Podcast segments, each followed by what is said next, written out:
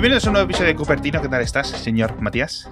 Muy bien, la verdad, aquí eh, viendo la que se ha liado con Facebook y sus Ya, anuncios.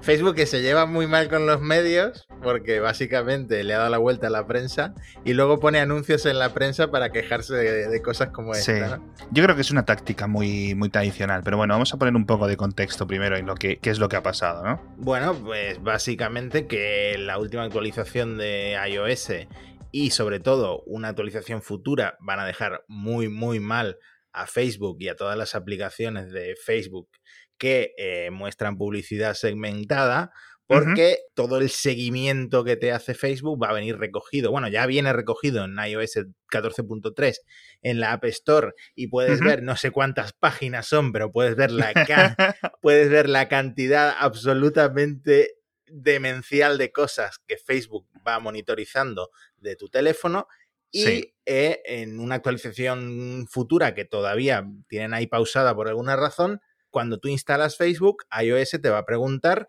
si quieres que la aplicación haga este seguimiento para la publicidad segmentada o prefieres que no lo haga. Claro, esto a Facebook le arruina el negocio porque hay un millones de millones de empresas que ponen sus anuncios en Facebook segmentados o de- orientados a un tipo de persona pues para llegar a la gente a, Claro. donde, a la que, donde quieren promocionarse, ¿no?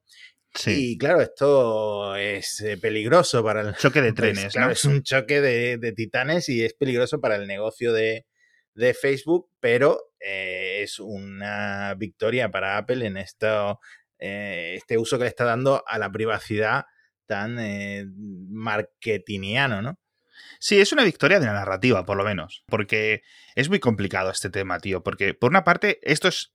Este, este tipo de, de pantallazos tan largos de todas las cosas que recoge Facebook cuando está instalado en tu teléfono, sea Android, sea iPhone, etcétera, es la muestra definitiva de que Facebook no necesita acceso a tu micrófono, ¿no? Como Hmm, mucha gente sospecha. Es que capturas tantos datos hmm. más todos los que compra. Es decir, no solo es lo que captura en tu teléfono, el teléfono eh, mío, el teléfono de mi mujer, el teléfono de tu mujer, el teléfono de tu primo, no sé qué, no sé cuánto. Es todos los que luego compra y enlaza con esos datos, con lo cual, digamos, el, el potencial del enjambre es, es- es brutal, ¿no?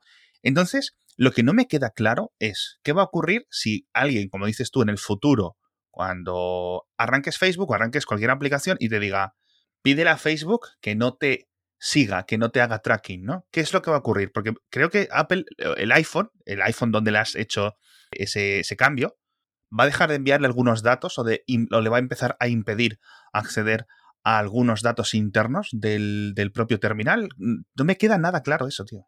Hmm, No queda nada claro porque todo esto se está basando en una captura de pantalla que ha proporcionado la propia Apple. De hecho, Tim Cook, después de que Facebook publicara los anuncios en los periódicos, eh, ha publicado la misma captura en su Twitter, eh, como explicando a los usuarios que, oye, que lo que estamos haciendo es dar al usuario la opción de cancelar este seguimiento, pero que no lo vamos a cancelar por defecto. Pero claro, a una persona Claro. que acaba de instalar Facebook Exacto. y le sale ese mensaje, no le va a dar así, que, que, que, que, recojan todos los datos, que me espíen, no pasa nada.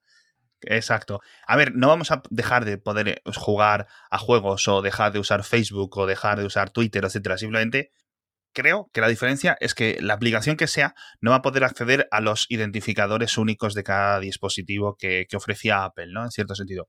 Con lo cual, vamos a entrar, yo creo, en una guerra del gato y el ratón entre en que los creadores de aplicaciones y sobre todo los creadores de frameworks, de todas estas librerías que van dentro de las aplicaciones incorporadas, que las tiene Twitter, las tiene Microsoft, las tiene Facebook, las tiene Google, las tiene todo el mundo, ¿vale? Y que van incrustadas en un montón de aplicaciones, aunque no tengan nada que ver con, con eso, ¿vale?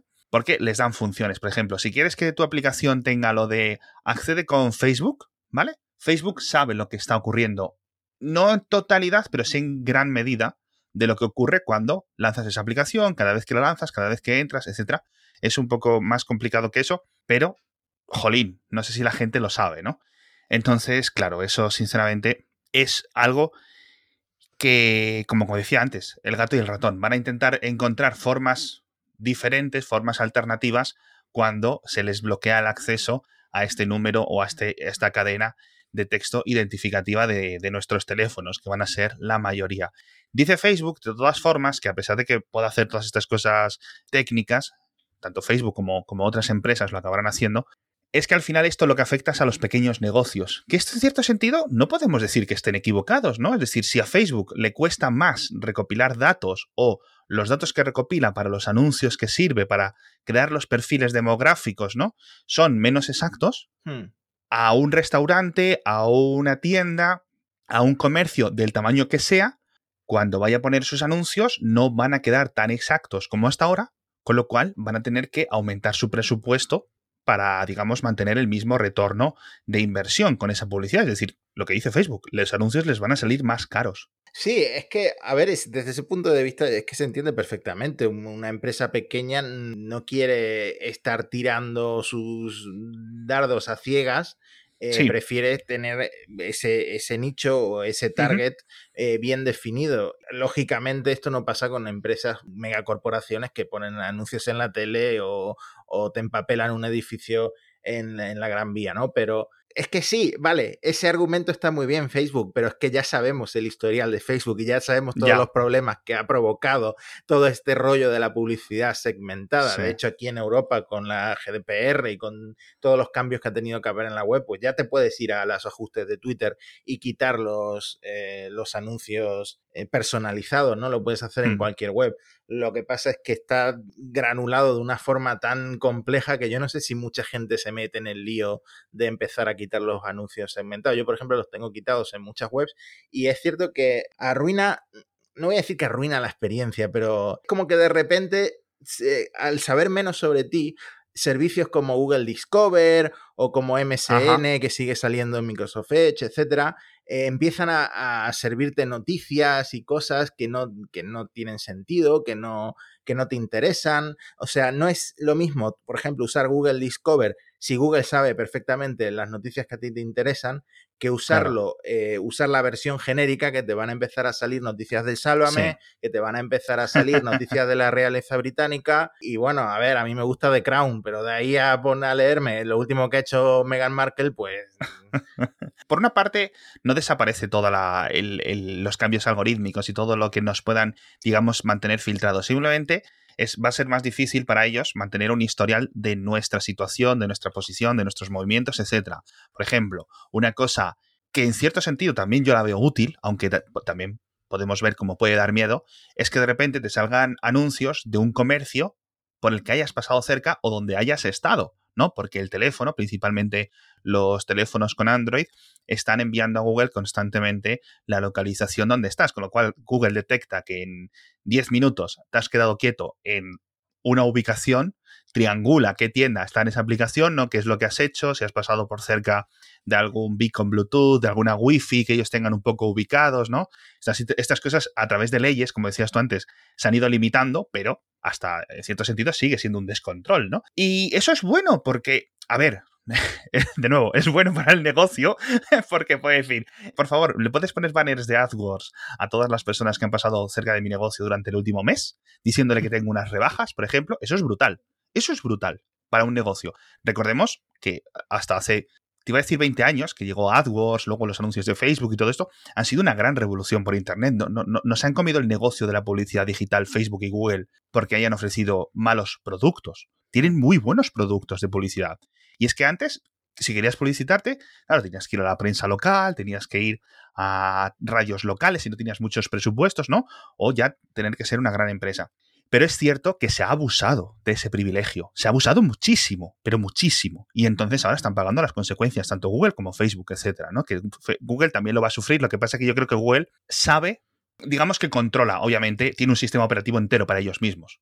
Hmm. ¿Vale? Es decir, Facebook no tiene eso, con lo cual Facebook ahora está un poco como un gato luchando panza arriba y con las uñas sacadas porque ve que se le corta una, un, gran embudo de, de, datos. Pero bueno, hmm. sinceramente, vamos a ver cómo evoluciona esto, vamos a ver cómo funciona a lo largo de 2021 cuando se vayan activando, aunque una cosa que también ha dicho Facebook muy interesante y esto nos puede eh, afectar un poco más a los usuarios es que dicen que de la misma forma que van a aumentar los costes de la publicidad de los anunciantes, van a también reducirse los ingresos que tengan las aplicaciones gratuitas que tengan anuncios, ¿no? Si los Mm. anuncios son menos efectivos, a ti te voy a pagar menos dinero, ¿no? Obviamente, tiene todo el sentido del mundo.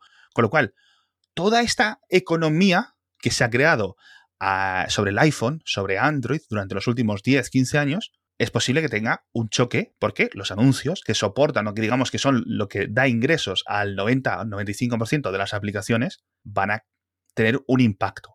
Hmm. Vamos a ver cómo es ese impacto. Dice Facebook, es que a Apple le interesa esto, dice, porque al reducirse los ingresos de esas aplicaciones, los desarrolladores van a decir, bueno, pues la hago de pago. Con lo cual Apple ahí se queda ese 30%, ¿no?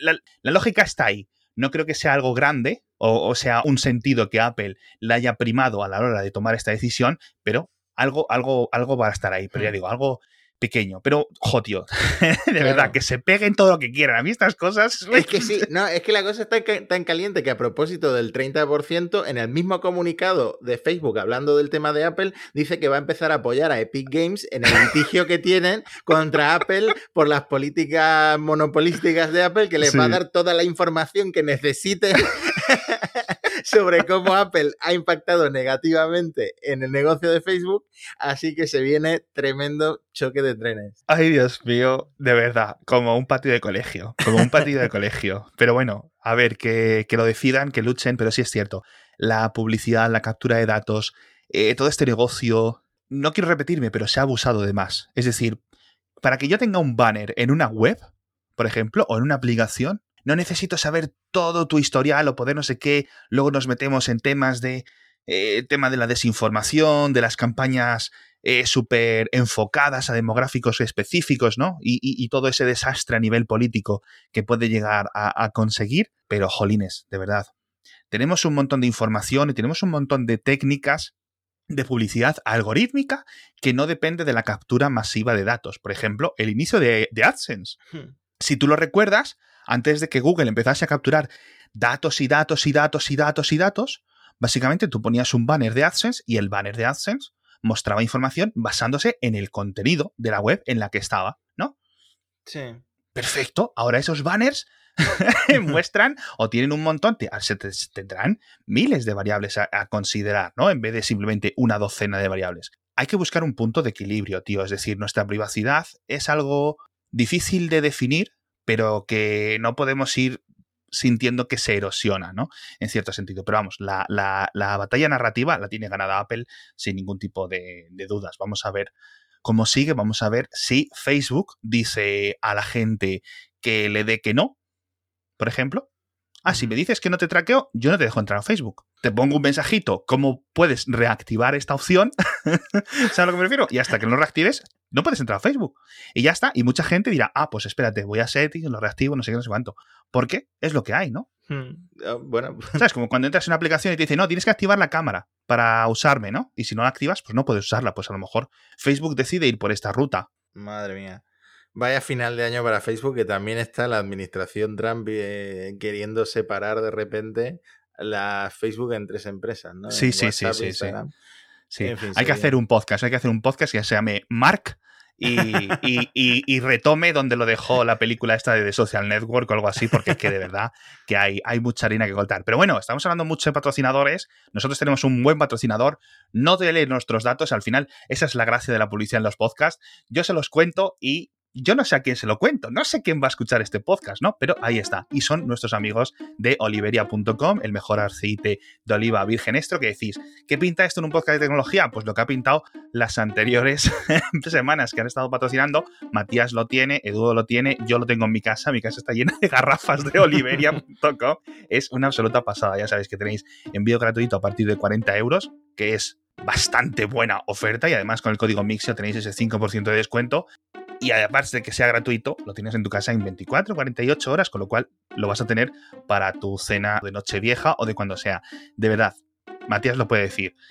Está Yo- brutal este aceite. O sea, Todos los días desayuno con Oliveria, la verdad. ¿Ah, sí? Sí, sí, sí. Es una puta locura. Yo es que soy más de desayunar café que tostadas con, con aceite, pero las tostadas con aceite qué buenas están, tío. Qué buenas están. Lo que pasa es que yo es que tengo los ojos tan cerrados como para ponerme a tostar pan, entonces. Aquí es que en Andalucía te quitan el carnet de andaluz como no desayunes pan con aceite. Qué bueno está, tío. En fin, oliveria.com, ya sabéis, código Mixio, totalmente recomendado. Uno de mis patrocinadores favoritos, porque es que de verdad, brutales.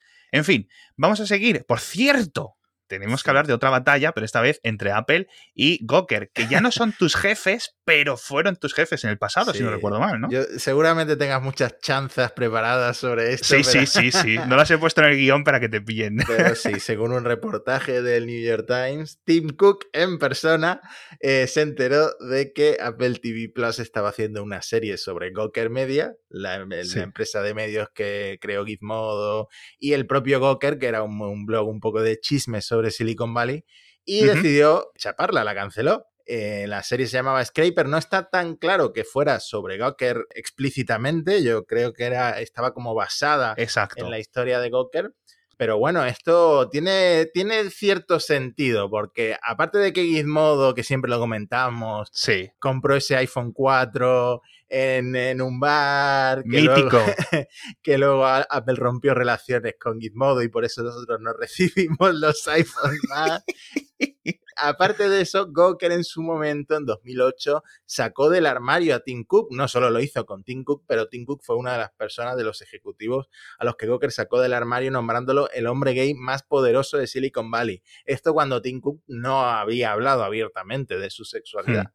Entonces, bueno, tiene sentido ese, ese rencor de, de Cook como para cancelar la serie. Ahora, he estado leyendo la opinión de Gruber y dice, a ver, no sabemos exactamente si esta teoría es cierta, porque dice, claro, este vistazo a cuánto poder tiene Tim Cook de Smith, que es el reportero de la noticia, retendría un poco más de agua si alegara que Cook enterró la serie manteniendo la propiedad de los derechos pero negándose a producirla, que es una cosa que no ha hecho porque la ha dejado libre para que la recoja otro servicio de streaming. Es decir, que acabará en Netflix o en Prime Video o algo así. Exactamente.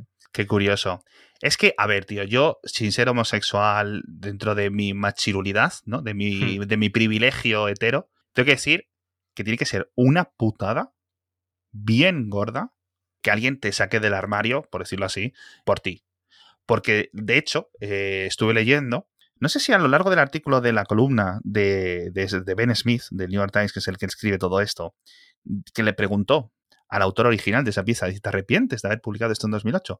Y dice, no, porque al final es información y hay que mantener a los eh, hombres y las personas poderosas, ¿no? Hmm. Eh, a raya y no sé qué, no sé cuánto. Y dice, pero a lo mejor incluso ni sus padres sabían que era gay, ¿no? Yo creo que los padres saben un poco, ¿no? No los de este señor, no los de Tim Cook en este caso, pero sin querer digamos, hacer muy off topic este episodio, es una putada muy gorda. Hmm. Bueno, a ver, os hago un spoiler. Eh, Goker quebró, tuvo, bueno, tuvo que venderse a Univision porque, porque, Peter Thiel, que también es homosexual, financió en secreto eh, un litigio que tuvo eh, Hulk Hogan, este luchador de lucha libre, contra la empresa. Entonces, no tenía nada que ver el juicio, a Hulk Hogan lo que le sacaron fue un sex tape, pero como Peter Thiel eh, fundador de PayPal, es una persona con todos los recursos del mundo, pues acabó ganando el juicio eh, Hulk Hogan por 130 millones. Claro, que no podía pagar eso y se vendió a, Univision y desde entonces la empresa ha cambiado de manos, ¿no? Entonces, eso de sacar del armario a la gente, algo que no le ha salido muy bien. Sí, la verdad es que es, es increíble. Pero bueno, a lo mejor en la primera temporada no. Pero en la segunda temporada, en esto de Scraper, que es como se llamaría esto, la tercera, cuarta temporada a lo mejor ya saldrías tú, ¿te imaginas? Oye, vienen estos de Gizmodo en español, digo, de Scraper en español, de Gadget Modo en español, algo así, como se llamase, ¿no? En la serie. ¿A ti qué te podría interpretar, tío? Ah, es que yo había pensado en Jonah Hill, pero ya no está gordo, entonces yo ya no sé Supongo que un Jack Black o algo así. ¿Sabes quién creo? ¿Sabes que, quién podría ser perfecto? ¿Te has visto Modern Family? Sí. El niño, el Manny, ¡Qué cabrón! Así un poco resabidillo también, ¿no? Es, clavado, tío. Ahora que ha crecido un poco, ¿sabes? Le ponen un Apple Watch ahí y dice, mira este Apple Watch, me ha costado seis semanas conseguirlo. Luego tiene un podcast en la, temporada séptima. no sé si se centraría tanto en mí, ¿eh? Porque entonces ya tendrías que salir tú, habría que buscarte un actor. Florentino Fernández para mí. en fin, un spin-off, un spin-off, un spin-off de Matías, por favor. Eso sí, quizás lo veamos en, en, Netflix o en Prime Video en 2027 o algo así. Ay, ay, en fin, qué tontería, macho. Hmm. Bueno, que a lo tonto llevamos un mes con el iPhone, tío. Bueno, sí, yo, es que me da rabia por un lado porque no puedo salir a hacer fotos de alguna ruta senderista que he hecho, pero claro, de noche hay toque de queda, entonces todo el rollo de la fotografía nocturna no lo he aprovechado. Siento que la cámara es muy buena, sí, pero, pero no, es que no puedo hacer un análisis muy exhaustivo, porque claro. las fotos que tengo soy yo en el ascensor y, poco más. Te pasa lo mismo que a mí, pero aún así, de todas formas, tú tienes el Pro Max, yo tengo la otra la otra, el otro justo, el otro extremo, yo tengo, vamos, tengo el que estoy usando es el Mini, me parece un teléfono brutal. De hecho, justo antes de grabar estaba acabando de escribir un, un artículo extra para, para Mixio diciendo cuáles son los dos teléfonos que para mí han marcado 2020 y uno es el 12 Mini, con lo cual la cámara sigue teniendo esta magia, ¿no? Que tienen los iPhone. En cierto sentido también la tienen los Pixel. Es diferente, ¿no? Porque el vídeo, de la calidad de vídeo específica de los iPhone es una locura. El que puedas hacer cualquier foto en cualquier, cualquier momento y quede bien, hmm. eso no se, no se paga con dinero realmente. Me siguen dando rabia algunas cositas. El tema del lector de huellas, por ejemplo, constantemente me, me saca un poco de mis casillas, pero bueno, la batería, etcétera, la estoy encontrando suficiente. Entonces, para mí, entre el, 12 mini y quizás el 11 siguen siendo los teléfonos que yo, que yo recomendaría de Apple eh, este año. Pero, de verdad,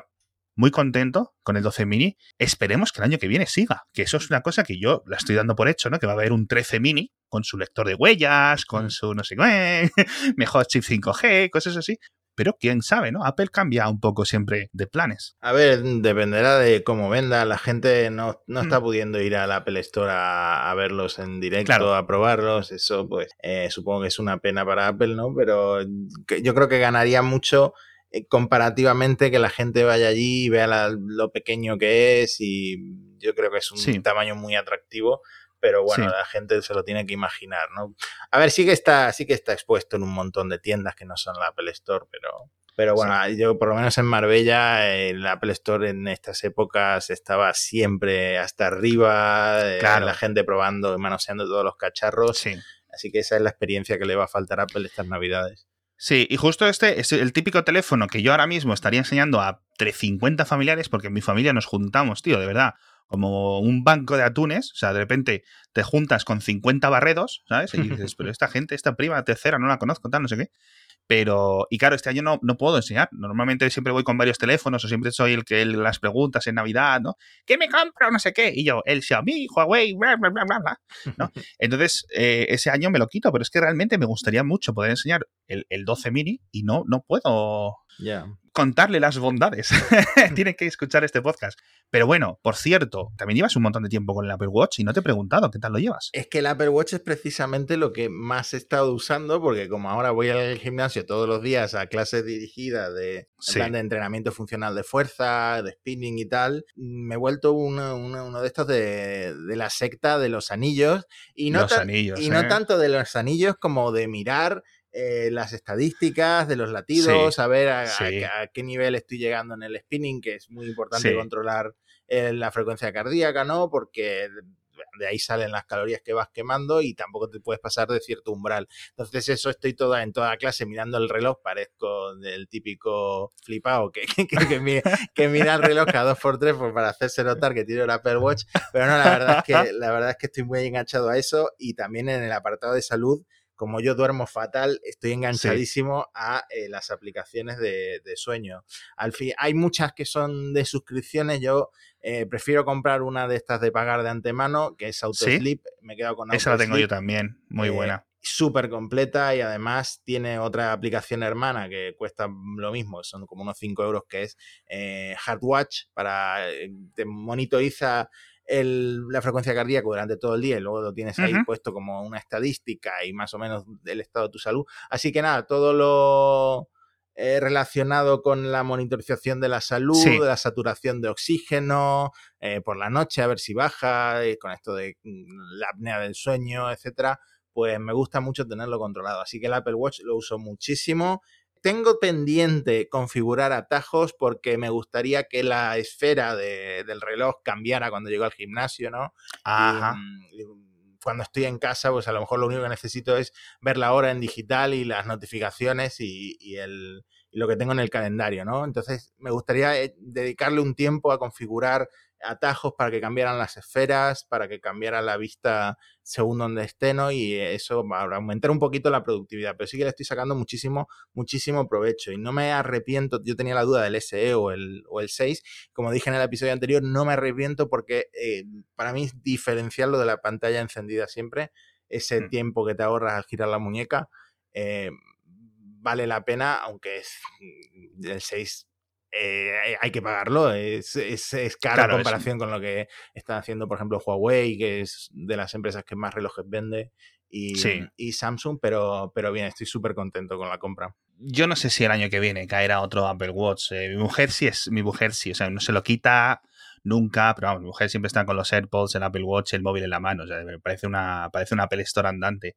Pero bueno, eh, y también otra de la secta de los círculos, por cierto. A lo mejor os digo que te doy su o que te dé su correo y os agregáis, ¿no? Sí, yo eh, competí eh, con Manu Contreras la primera semana que me compré el Apple Watch, pero me destrozó porque este se volvió adicto al deporte, así que nada, no he vuelto a, no he vuelto a iniciar ninguna competición. Sí, en mi Twitter siempre están Manu Contreras, Javier Lacorte, ¿quién más? Cristian Rus, que con el tema de los aros no sé si Ana Martí también se ataca. Siempre están con los. José. Hmm. Siempre están con los, con los círculos. Y a mí me da mucha pena porque me pillan a lo mejor viendo sus tweets mientras estoy comiéndome la segunda mitad de una bolsa de patatas fritas y me siento peor aún. yo, es que a mí me pasa que yo tengo ahora tan controladas las calorías que quemo que es como el gif ese de alguien barriendo en la playa que intenta, intenta quitar el agua pero vienen las olas y se llena todo de nuevo de, agua. Pues lo mismo pasa con las calorías que ingiero y las calorías que quemo. Meto demasiadas calorías como para hacer para que tenga un efecto. Me han recomendado otras aplicaciones de, de dieta, de ayuno intermitente y tal, que tengo que empezar a probar. Qué bueno, pues apúntatelo para, para comentarlo en, en, unos episodios. Tenemos que hablar de Apple TV porque va a llegar a los Chromecast, es decir, a esta versión nueva de los Chromecast que ahora viene como con un sistema operativo Android TV incorporado. Están muy chulos. No sabemos la fecha, parece que a lo largo del principio de 2021, quizás febrero, quizás abril, quizás mayo, ¿no? Pero va a estar muy chulo porque, oye, otro sitio más donde va a estar Apple TV como aplicación, con las suscripciones, el Apple TV Plus, etcétera. De hecho, también llegó Apple Music, hablando de suscripciones de Apple que llegan a, elementos de Google, van a llegar a los Google Home, a los Nest, etcétera, con lo cual eh, buenas noticias para ti, porque yo creo que tú tienes de estos en tu casa, ¿no? Mm, yo tengo, bueno, yo tengo de todo. Tengo el. de, hecho, me acabo de comprar un Chromecast Ultra, que ahora lo comentamos rápidamente porque también eh, tangencialmente tiene que ver con Apple. Y, mm, y sí, yo uso, sobre todo uso el Apple TV, funciona súper bien. Eh, pero, pero sí que tengo Chromecast en el dormitorio. Y una cosa que pasa, por ejemplo, en el televisor de mi madre es que eh, creo que lo llegamos a comentar también, que llegó Apple TV a, a las televisores de Samsung y el otro día me di cuenta de que se le había acabado el almacenamiento al televisor que tienen unos pocos megas, no sé si 300, 400 megas, y resulta que estas aplicaciones que vienen, que se instalan como la de Apple TV, no se puede desinstalar. No sé por no qué. jodas. No sé por qué el, sistema de, Samsung si hay un acuerdo con Apple o qué, pero es que la aplicación de Apple TV es una de las que no se pueden desinstalar, tienes que tenerla ahí. Y bueno, mi madre no usa Apple TV Plus, pero supongo que la tendrá ahí para siempre, permanentemente. Pues tengo que investigar esto, vamos a ver si algún oyente nos puede decir algún método, algún truco, alguna especie de ajuste extra en los menús, porque yo es que no tengo Samsung, tengo una LG y mm. creo que la puedo quitar sin ningún, sin ningún problema. A ver, eh, era una cosa que Apple tenía que hacer, a ver, abrirse a, todo el resto de plataformas, ahora que se ha metido tanto en servicios y bueno, eh, empieza a aparecer ya en cosas como el Chromecast. Lo que te quería comentar sobre Stadia, supongo que lo viste, que me aproveché la oferta esa que sacó Google, que la ha aprovechado mogollón de gente que conocemos. La ha aprovechado tanta gente que la han quitado. Exactamente, la tuvieron que quitar por la alta demanda. Estaban regalando con la compra del Cyberpunk 2077 estaban regalando eh, lo que llaman el pack Stadia Premier, que viene con el mando de Stadia y viene con un Chromecast Ultra, que es eh, una la última versión del Chromecast antes de, esta que ha salido este año, eh, que es compatible con 4K, tiene el puerto Ethernet, etcétera. Entonces, claro, era para aprovecharlo, porque el Chromecast no solo sirve para jugar al Stadia, también sirve para, para esto, para la tele. Eh, ahora resulta que justo me lo compro y, Google, eh, me parece que fue esta misma semana, eh, lanzó la prometida aplicación, la web app, la, la PWA de Stadia, que la he estado probando en el iPhone y funciona súper bien. Y ahora incluso pues, he dejado ahí en el grupo de WhatsApp de mi familia, como quien no quiere la cosa, un soporte para iPhone para colocar el mando de Stadia debajo del iPhone eh, para jugarlo como si fuera una Nintendo Switch en el iPhone a Stadia, porque Stadia es que en, en estas conexiones que tenemos aquí en España de fibra va finísimo, va súper bien. Sí, tío. Y, con iOS 14.3, de hecho, he estado leyendo, em, va mucho mejor. O sea que si tienes problemas, si estás usando Stadia, que es básicamente abrir stadia.google.com en el navegador, puedes incluso poner el icono en el escritorio. Eh, si te va mal, lo único que tienes que hacer es actualizarlo a, iOS 14.3, porque incluso por Wi-Fi va súper bien. Sí, yo lo he actualizado justo hace unas horas y bueno, no he notado nada, pero me, eh, me he fijado que eso, que, decían que funcionaba mejor en 14.3. No sé si hay alguna versión que hayan añadido Noah, pero, pero vamos, súper chulo Stadia, de verdad. Hace ya más de un año, poco más de un año que, que llegó. Hubo un montón de gente que ciertamente no daba un duro por ella, porque claro, el historial de Google pues tampoco mm. es espectacular en este sentido. Pero tiene una cosa muy buena Stadia y que yo creo que garantiza que va a seguir aquí durante mucho tiempo, y es que, digamos, genera negocio para el apartado de la nube de Google. Es decir, mm es dinero que va girando dentro de Google, va dando vueltas, ¿no? El dinero que tú pagas, pagan los servidores, que luego eh, subvenciona a otra gente, que luego les hace, lo mueven para comprar videojuegos y títulos y no sé qué, y no sé cuántos estudios y, y comprar los derechos para que también publiquen allí. Y es, es, una cosa brutal, porque claro, tienes que comprarte el juego, lo tienes en Stadia, pero es que de verdad es muy útil y es muy chulo jugar sin tener que gastarte mucha pasta en, en equipo. Además, se han lucido con el Cyberpunk, el Cyberpunk, bueno, porque eh, funciona bastante mal en, en de hecho en PS4 lo, acaban de quitar hoy cuando estamos grabando esto, porque no lo tenían muy bien optimizado para consolas de la generación pasada, que es donde mucha gente lo está jugando, y ahora resulta que en Stadia va perfecto. O sea que eh, Google, no sé si la oferta esa iba en ese sentido para lucirse un poco, pero la verdad es que le ha mm. funcionado bien. Sí, la verdad es que eh, parece, eh, lo decía yo en Twitter, lo mal que iba Cyberpunk 2077 en PlayStation 4 parecía una campaña viral para que te compraras el juego en Stadia, porque si en Stadia va a tope, a tope y solo te cuesta lo que te cuesta el juego. No te tienes que gastar los 500 euros de una Play, los 2.000 euros de un ordenador, ¿no? O, o, no sé cuánto. Simplemente tienes que pagar la tarifa por los meses que quieres jugar y luego tienes, pues, eso, un montón de juegos. Yo creo que Stadia va a seguir aquí un montón, un montón de tiempo, la verdad. Bueno, pues eso espero, porque yo ahora soy Stadier, así que soy fanboy de Stadia, ¿no? Qué bueno. En fin, tenemos muchas más cosas que hablar, pero ya se nos va acabando el tiempo, así que lo comentaremos en el próximo episodio. Vamos a hacer, creo que tocaba ya, ¿verdad? Un repaso al 2020 de Apple. Yo creo que ha sido un año súper interesante, como el de un montón de compañías, pero Apple ha tenido un montón de cosas y las vamos a repasar. Y este es el episodio 74, el siguiente será el 75 y será el último del año, con lo cual nos despedimos, no ahora, pero sí en el siguiente episodio y volveríamos, creo que a mediados de enero más o menos con el primer episodio ya de 2021 o de 2020S, dependiendo de cómo empiece, porque a lo mejor llegan los ovnis en el 3 de enero o algo así, en plan, joder. A lo mejor es 2020 Max. algo así, algo así. En fin, muchísimas gracias a, estar, a todos por estar ahí, muchísimas gracias a oliveria.com por patrocinarnos y nos vemos la semana que viene, ya sabéis, con más cositas. Hasta pronto. Hasta